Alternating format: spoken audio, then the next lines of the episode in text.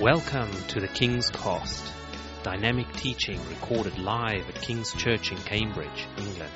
We hope you are blessed and challenged by listening to the ministry today. And now, here's the broadcast.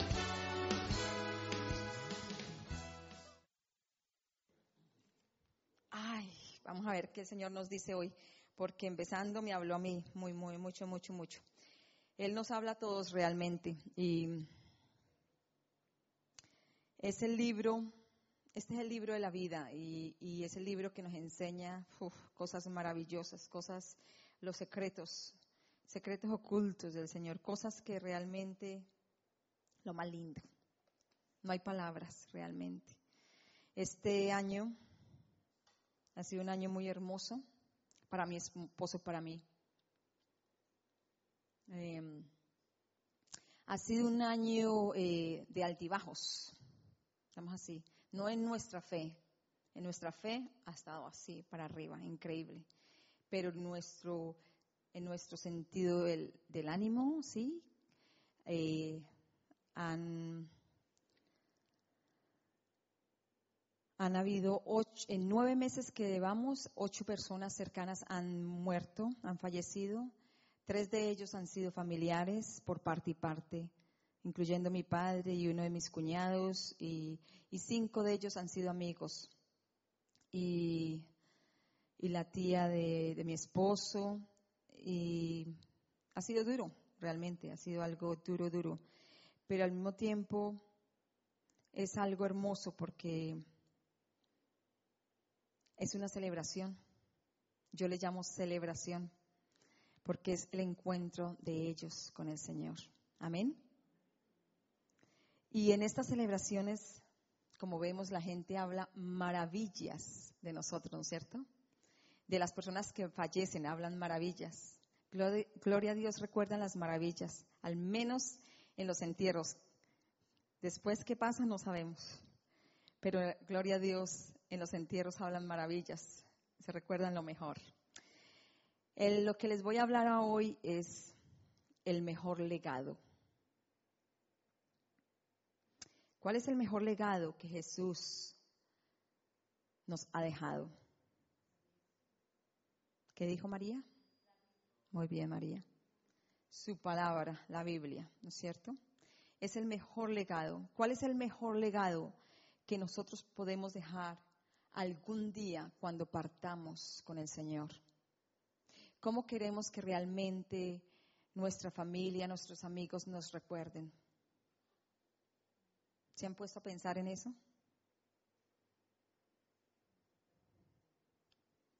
¿Cuál es el mejor legado? Entonces, ¿cómo queremos ser recordados? Como personas amables, como personas lindas, como personas generosas, como personas de buenos modales, como personas que ponen primero a las otras personas que ellos, o cómo queremos ser recordados como una persona antipática, egoísta, tacaña, amargada, aburrida. ¿Cómo realmente queremos ser recordados? Como les decía, la Biblia es el libro de la vida. Y la Biblia nos enseña cómo debemos ser. Amén. ¿Cómo debemos vivir nuestras vidas, no es cierto? En este libro, en el libro de jueces, que no les voy a leer hoy, pero ustedes lo pueden leer en casa, nos menciona acerca de una generación que murió toda. Y luego creció otra generación, pero esta generación no conocía del Señor, ni recordaba las cosas poderosas que Él había hecho en Israel.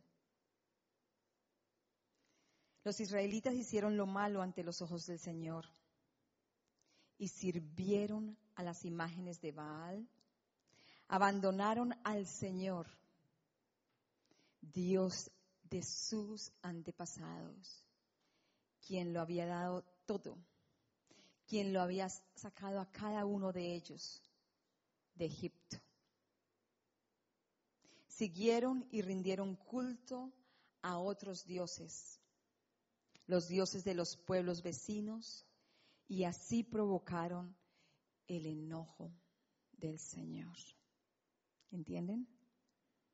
Me pregunto yo hoy, ¿a qué Dios o dioses les estamos rindiendo culto?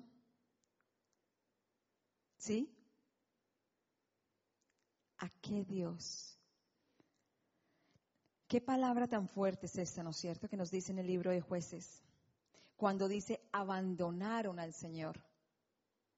Esta nueva generación que nos habla en el libro de jueces, que no conocían a Dios, ni recordaban las cosas preciosas que Él había hecho por ellos, por el pueblo de Israel, y nosotros somos ese pueblo de Israel, ¿no es cierto?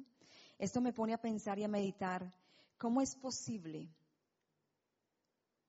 que se levante una nueva generación que no conocía de Dios? ¿Cómo es posible? ¿Cómo? Y ahora, hoy en día, está ocurriendo esto, ¿sí o no? Miramos los jóvenes, ¿conocen de Dios?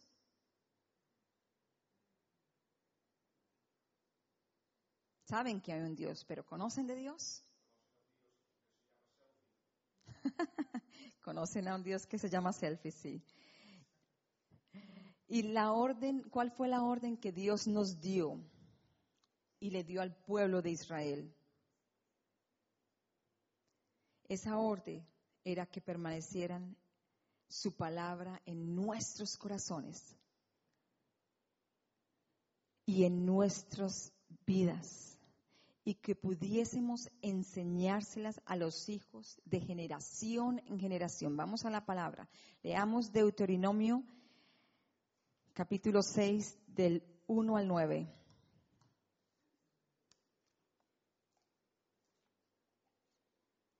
Dice, estos pues son los mandamientos, estatutos y decretos que Jehová vuestro Dios mandó que os enseñase para que los pongáis por obra en la tierra a la cual pasáis vosotros para tomarla. Para que temas a Jehová tu Dios, guardando todos tus estatutos y tus mandamientos que yo te mando, tú, tu hijo y el hijo de tu hijo, todos los días de tu vida, para que tus días sean prolongados. Escuchen esta palabra Oye pues, oh Israel, nosotros somos ese pueblo de Israel hoy en día, y cuida de poner por obra para que te vaya bien en la tierra que fluye leche y miel, y os multipliquéis, como te ha dicho Jehová, el Dios de tus padres. Oye Israel, Jehová nuestro Dios, Jehová uno es. Y amarás a Jehová tu Dios de todo tu corazón de toda tu alma y con todas tus fuerzas. ¿Realmente lo amamos? Y estas palabras que yo te mando hoy estarán sobre tu corazón y las repetirás a tus hijos y hablarás de ellas estando en tu casa y andando por el camino y al acostarte y cuando te levantes. Y las atarás como una señal en tu mano y estarán como frontales entre tus ojos. Y las escribirás en los postes de tu casa y en las puertas. ¡Wow! ¡Qué palabra! ¡Qué palabra! ¿Qué Dios nos está diciendo hoy? Que les enseñemos a nuestros hijos de la palabra de Dios, ¿no es cierto? Y nuestros hijos le enseñarán a sus hijos y a sus hijos de generación en generación. Amén. Pero estos versos no eran solamente para los padres, para las personas que tenían hijos, para nosotros también, los que no tenemos hijos también. Dirán, pero bueno, yo tengo excusa, yo no tengo hijos, entonces no tengo que enseñarles. Sí, pero tenemos sobrinos, tenemos familia, tenemos hermanos en Cristo, tenemos hermanos, eh, amigos que no creen. No hay excusa, es para todos, para todos, para todos. Pero dice, mira uno de los éxitos o el mejor, el mayor éxito que tuvo Josué fue cuando Dios le dijo a Josué, esto nos va a nosotros, a los que no tenemos hijos. Josué 1, del 7 al 8. Bueno, yo tengo muchos hijos realmente. ¿Qué nos dice Josué 1, del 7 al 8? Solamente esfuérzate y sé muy valiente para cuidar y hacer conforme a toda la ley que mi siervo Moisés te mandó no te apartes de ella ni a diestra ni a siniestra, para que seas prosperado en todas las cosas que emprendas. Nunca se apartará de tu boca este libro de la ley, ¿sí ve? Tenemos que meditar en él, sino que de día y de noche meditarás en él, para que guardes y hagas conforme a todo lo que él está escrito porque entonces harás prosperar tu camino y todo te saldrá qué?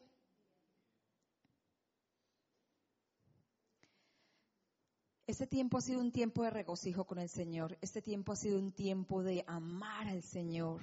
Este tiempo ha sido un tiempo para mi esposo y para mí aprender a entrar en su presencia, pero llenos de amor por el Señor de inundarnos de ese amor hacia el Señor y de realmente sentir ese amor por nosotros.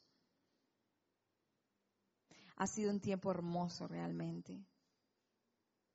Pero la única forma es haciendo lo que Dios quiere, ¿no es cierto? Esforzándonos, siendo valientes y leyendo su palabra, meditando de día y de noche.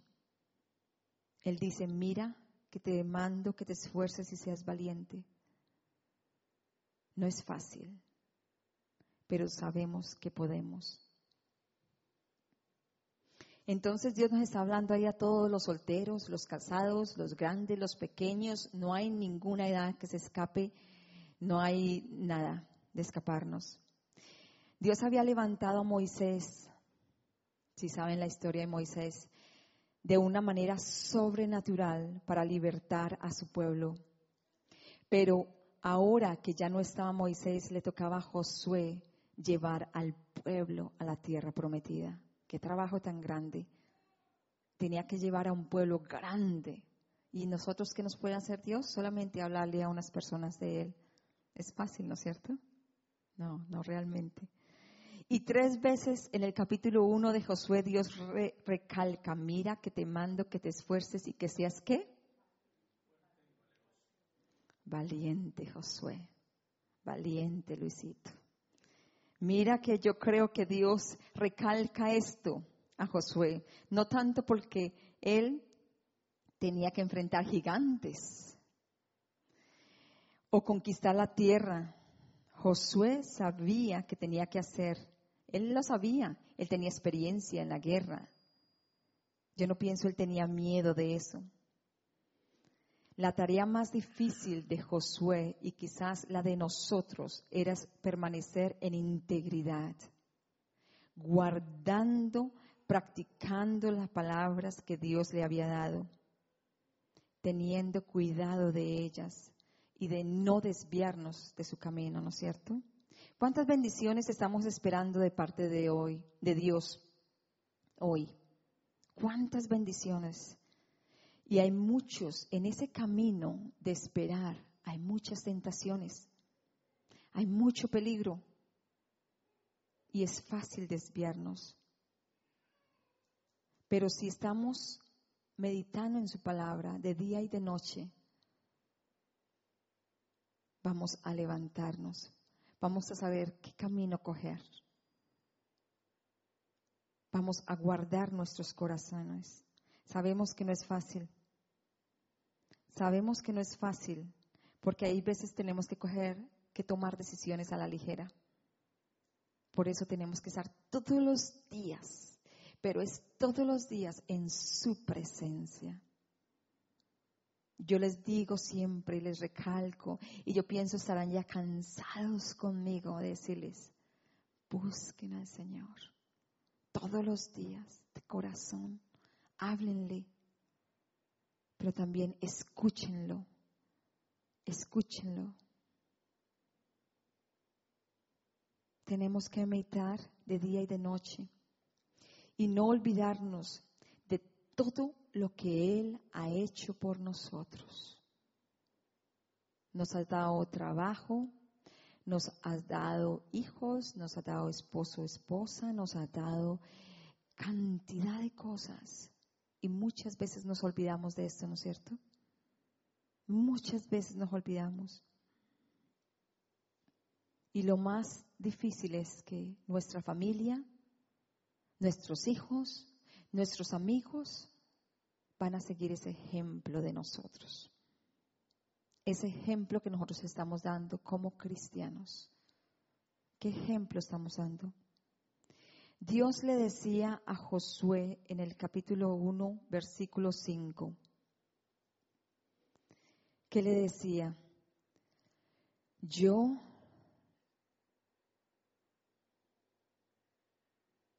yo le voy a mostrar al pueblo que así como estuve con Moisés, estoy contigo, pero esfuérzate y sé valiente. Dios le decía a Josué eso.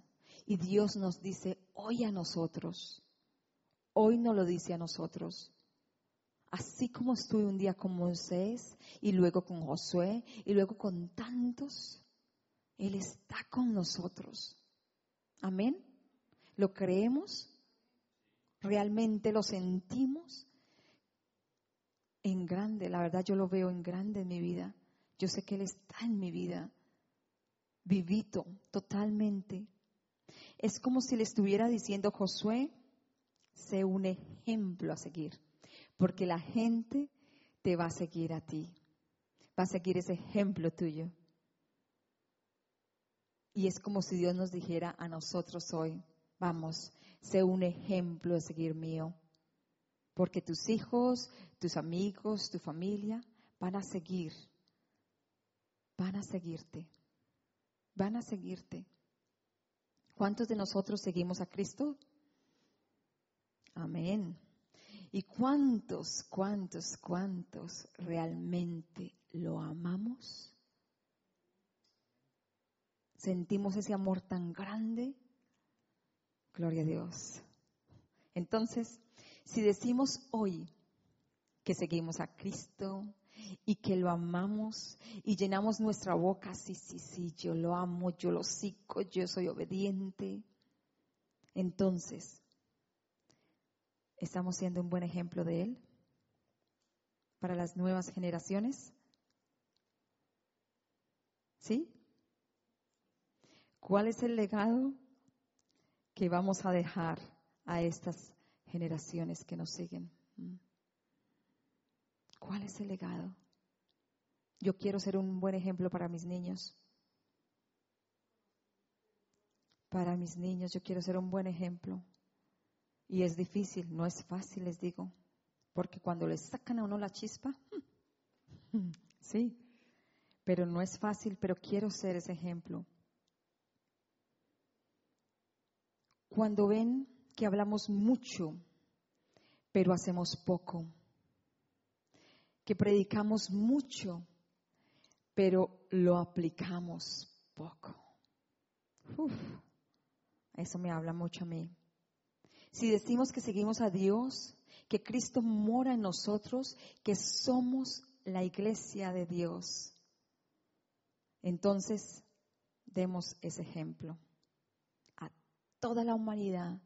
Porque hay veces mi hermana me dice, ella me dice, estos sí que necesitan de Cristo, estos sí que necesitan de Cristo. es increíble cómo cuántos de ellos allá afuera necesitan de Cristo.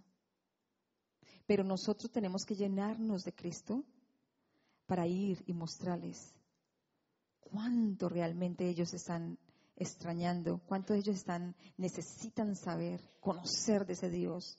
El mundo está cansado de religiones, ¿sí o no? ¿Cuántas religiones hay?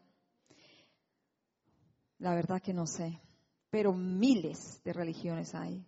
Pero el mundo está cansado de religiones, de religiosos. No quieren que vayan a un lado y, tienen que hacer esto y esto y esto y esto y esto y monotonía. Eso es religiosidad. El mundo está cansado de esto. El mundo está cansado de gente que le siga la corriente. ¿Sí o no? El mundo hoy necesita gente que marque la diferencia. Amén. ¿Hay aquí esas personas? Uy, mi Luis está piloso. Cada vez más, gloria a Dios. ¿Están dispuestos a marcar la diferencia? Mi esposo y yo realmente sí lo estamos. Mi esposo está tan enamorado de Dios que sale corriendo como hay veces como un loco a hablarle a todo el mundo y no le importa lo que le digan, no le importa lo que la gente le haga, las caras que le hacen él, porque él dice tenemos que hacerlo. Y la verdad que estamos dispuestos. Y cuesta, sí que cuesta. Nos, nos costará críticas, nos costará burlas, rechazos y muchas veces empezando por nuestra propia familia, los que no creen, nuestros amigos cercanos, los que no creen. Se burlarán de nosotros, nos criticarán, pero es que vives en la iglesia, pero es que mantienes esto. Pero les digo algo, si estás enamorado de Dios, no quieres parar de hacer la obra. Y nosotros estamos realmente enamorados de Dios. Realmente enamorados de Dios. Por eso no queremos salir de aquí, de hacer la obra de Dios, de parar de ir a hablar a la gente de Dios.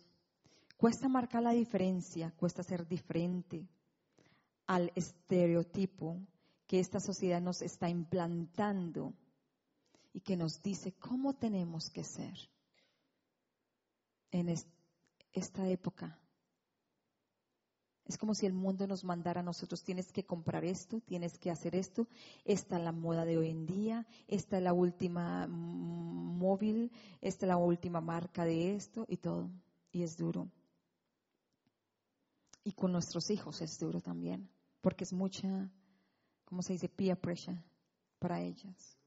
Pero ahí es donde nosotros tenemos que pararnos firmes. Y esa es una de las cosas que yo admiro a mi hermana, no es porque esté aquí, a mi cuñado, porque ellos a sus hijos no les han comprado todo. Y sus hijos, mamá, pero es que ellos tienen esto, pero tienen que aprender, tienen que aprender a que no lo pueden tener todo, no lo pueden tener todo. Qué triste. Una generación se levanta sin conocer a Jesús. ¿Quiénes son estos? ¿Nuestros amigos? ¿Nuestros hijos? ¿Nuestros hermanos? ¿Quiénes son estos? ¿Quién es esta generación que se está levantando? Anteriormente, en mi época, estoy hablando hace poquitos años, nos enseñaban cosas sencillas pero muy importantes acerca de la integridad. Hoy en día no hay integridad.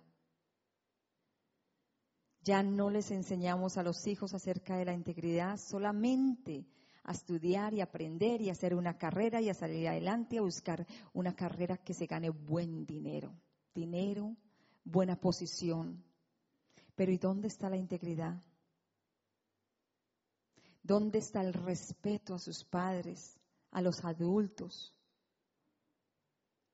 Estamos dejando que les enseñen a sus hijos los maestros, los vecinos, las personas que los cuidan. Porque como ahora estamos trabajando tantas horas para poder suplir todo lo que ellos necesitan, el calzado, la comida, eh, eh, eh, todas las cosas materiales. Pero realmente, ¿qué es más importante?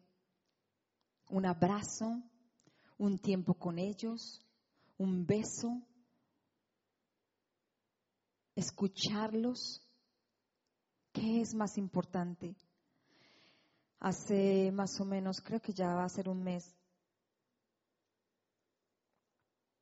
fuimos a Leia Park, allí donde están los cinemas y, y, el bowling y todo eso. Fuimos a orar por personas y hablarle a personas. Y nos encontramos un grupo de jóvenes y había una chica que estaba cumpliendo 18 años, muy hermosa, físicamente muy hermosa. Y le, estaba tomada y también consumiendo drogas también. Y ustedes saben que cuando uno toma, uno dice la verdad. Si ustedes han tomado antes en, su vida anterior de, de ser cristianos. Cuando uno toma, Luis no, él nunca ha tomado. Él es un santo, gloria a Dios. Amén. Esta chica tenía 18 años y mi Dios me puso tanto amor por ella, yo la abrazaba y le decía, mira, Jesús te ama, Dios te ama como tú eres. Deja todas esas cosas, deja la droga, deja el alcohol, deja todo eso. Dios tiene un plan para ti y la abrazaba y ella lloraba y lloraba y me decía, y, y mi Dios me ponía que le dijera tantas cosas a ella que no eran de mí, sino eran de Dios. Y ella lloraba y lloraba y decía, mis padres nunca me han dicho esto. Mis padres nunca se han sentado conmigo y me han dicho esto. Yo no los veo, no paso tiempo con ellos. Y no era solamente una chica, eran varias. Era algo tan difícil, tan duro de ver, que nos partió el corazón. Estaban los, las personas que vendían drogas, estaban ahí. Mi esposo oró por uno de ellos y todo. Increíble. Y las seguían a ellas. Increíble. Y orando nosotros por ellos. Fue algo muy lindo, muy lindo, muy lindo, porque ellas lloraron, se sacaron muchas cosas de sus corazones. Y más que todo el Señor sanó sus corazones, que lo más, lo más, lo más lindo.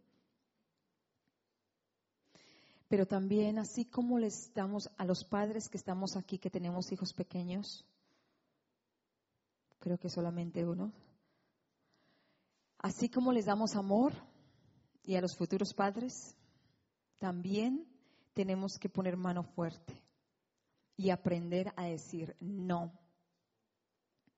Muchas veces podemos mano firmes para muchas cosas, pero no para lo que tenemos que hacer. Lo que es realmente importante es saber que algún momento, en algún momento en el futuro, cuando tengamos cara a cara a nuestro Señor Jesucristo, él nos va a pedir cuentas de nuestra familia y de las personas que estaban a nuestro alrededor. ¿Estamos siguiendo a nuestros amigos o ellos nos están siguiendo a nosotros, a nuestra fe? ¿Estamos luchando por un trabajo, por un puesto, por un lugar, por una empresa, por cosas mejores? Con esta energía que luchamos por un mejor puesto, por una mejor posición, por un mejor trabajo, yo les digo hoy, luchemos por nuestro matrimonio, luchemos por nuestros hijos, luchemos por nuestros familiares, luchemos por nuestros hermanos, luchemos por nuestros amigos. Con ese mismo entusiasmo, con ese mismo amor, con esa misma energía, luchemos para que ellos lleguen a Cristo, para que tengan una vida más cercana a Cristo, para que aprendan a tener una comunión con Cristo, porque es muy importante. Muchas veces nuestro orgullo y nuestro ego no nos deja ver qué es lo más importante, lo más necesario en la vida de ellos y de nosotros también, de nosotros también. ¿Sabe que Dios le decía a Josué en Josué 1.8? ¿Qué Dios le decía a Josué?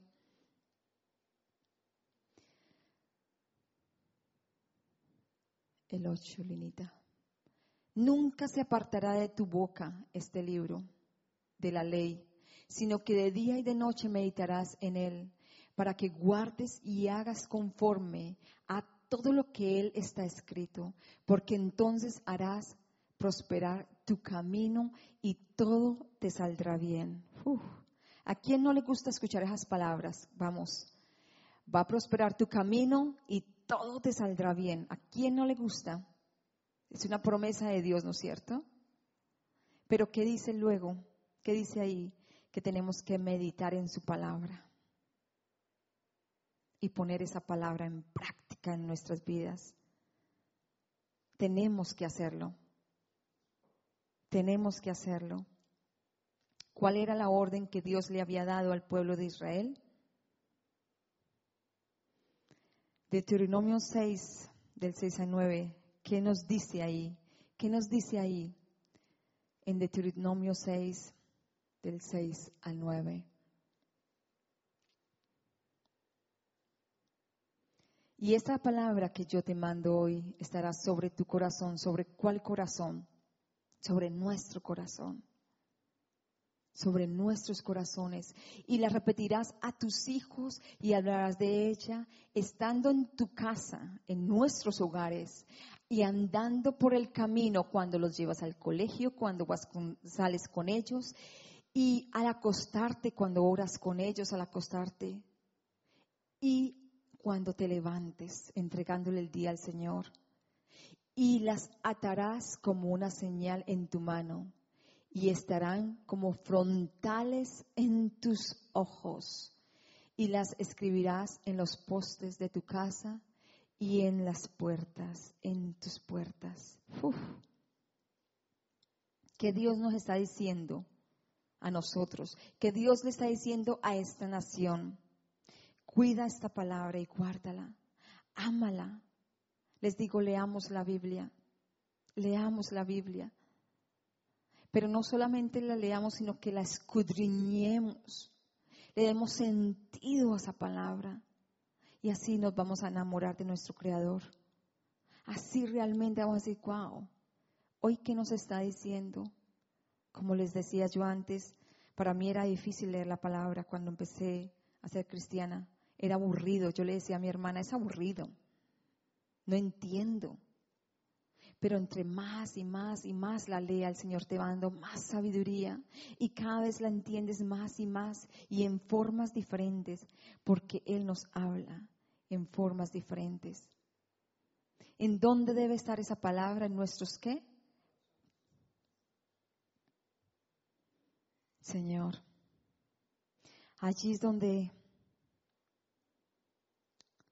nuestros hijos, allí es donde nosotros le vamos a encontrar sentido a la vida, en la palabra de Dios, en la palabra de Dios.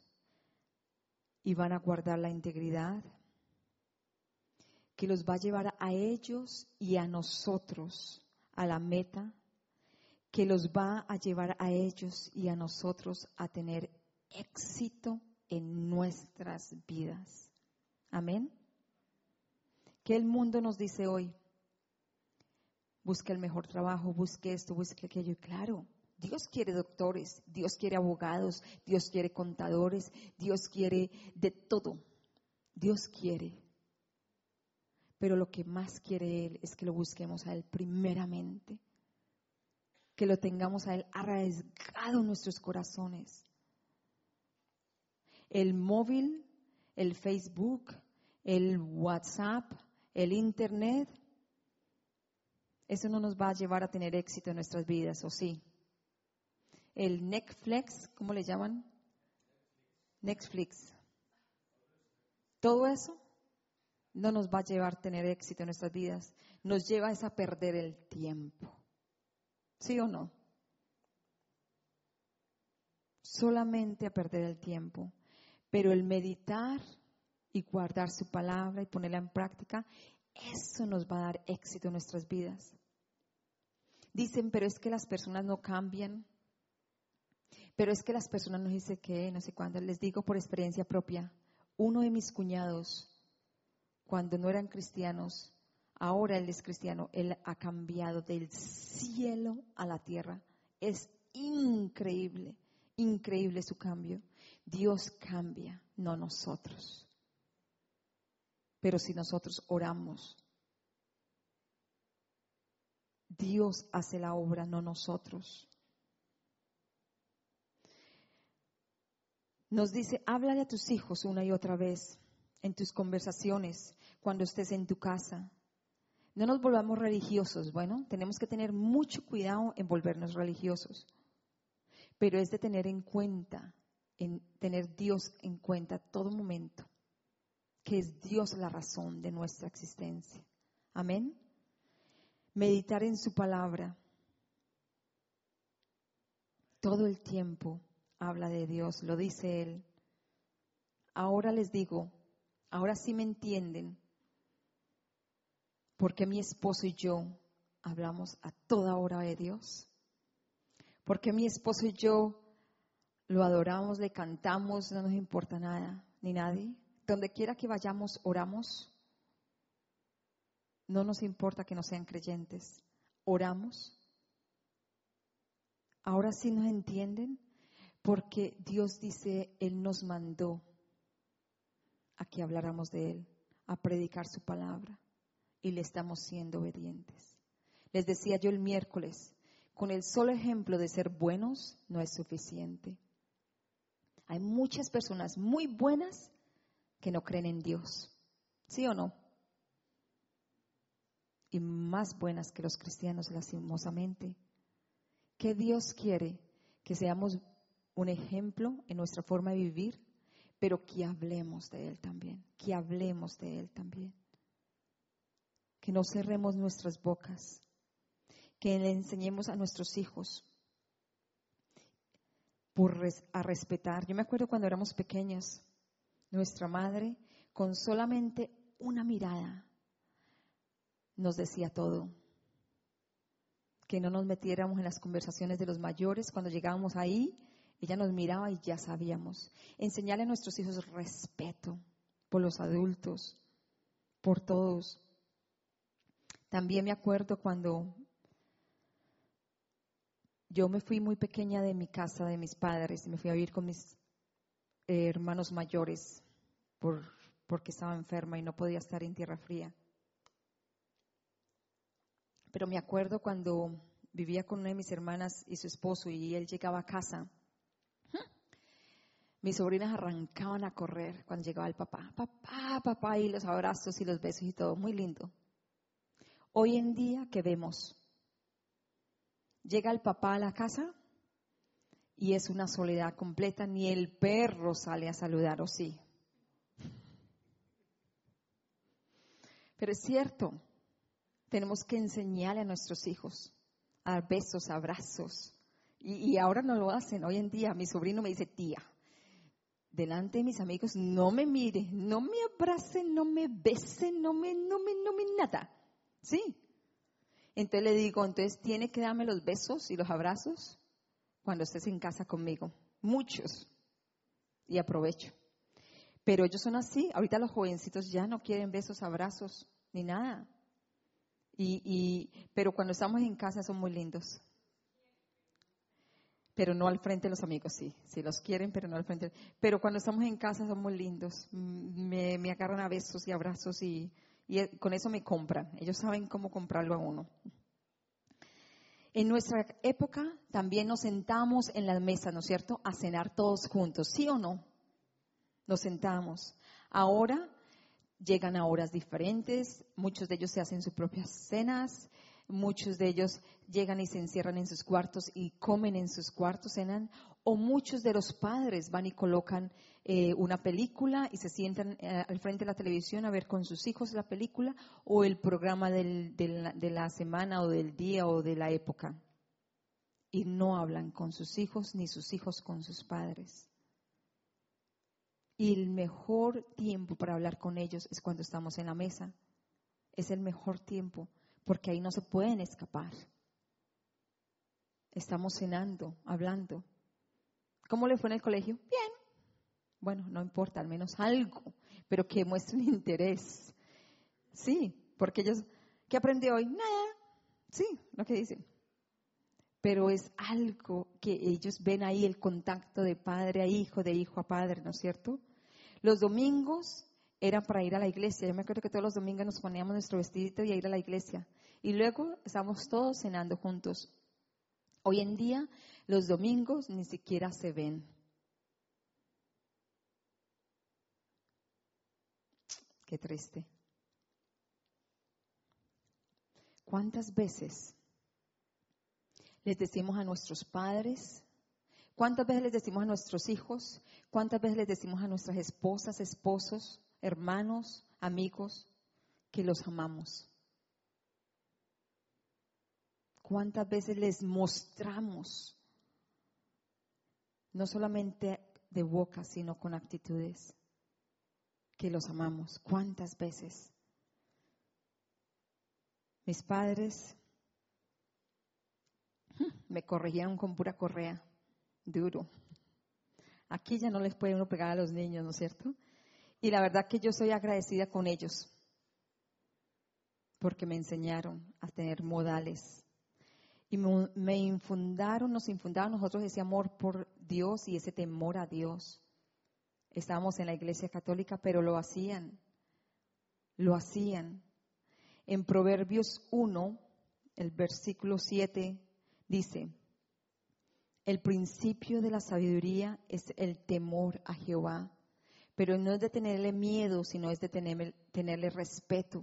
Y eso tenemos que enseñarle a nuestros hijos, a nuestras familias. En Proverbios 22, 6 dice, instruye al niño en su camino, y aun cuando fuere viejo, no se apartará de él. Cuando nosotros no resolvemos cosas, cuando nuestros hijos están pequeños, para los futuros padres, ahí van, es muy difícil cuando ellos crezcan. Es muy difícil. Recordemos algo. Nosotros estamos en este mundo, pero no pertenecemos a este mundo. Amén. No pertenecemos a este mundo. Si ustedes se sienten identificados con que Dios mora en su vida, entonces tenemos que tener otra cultura, otra manera de pensar, como nos dice en la Biblia en Romanos 12.2.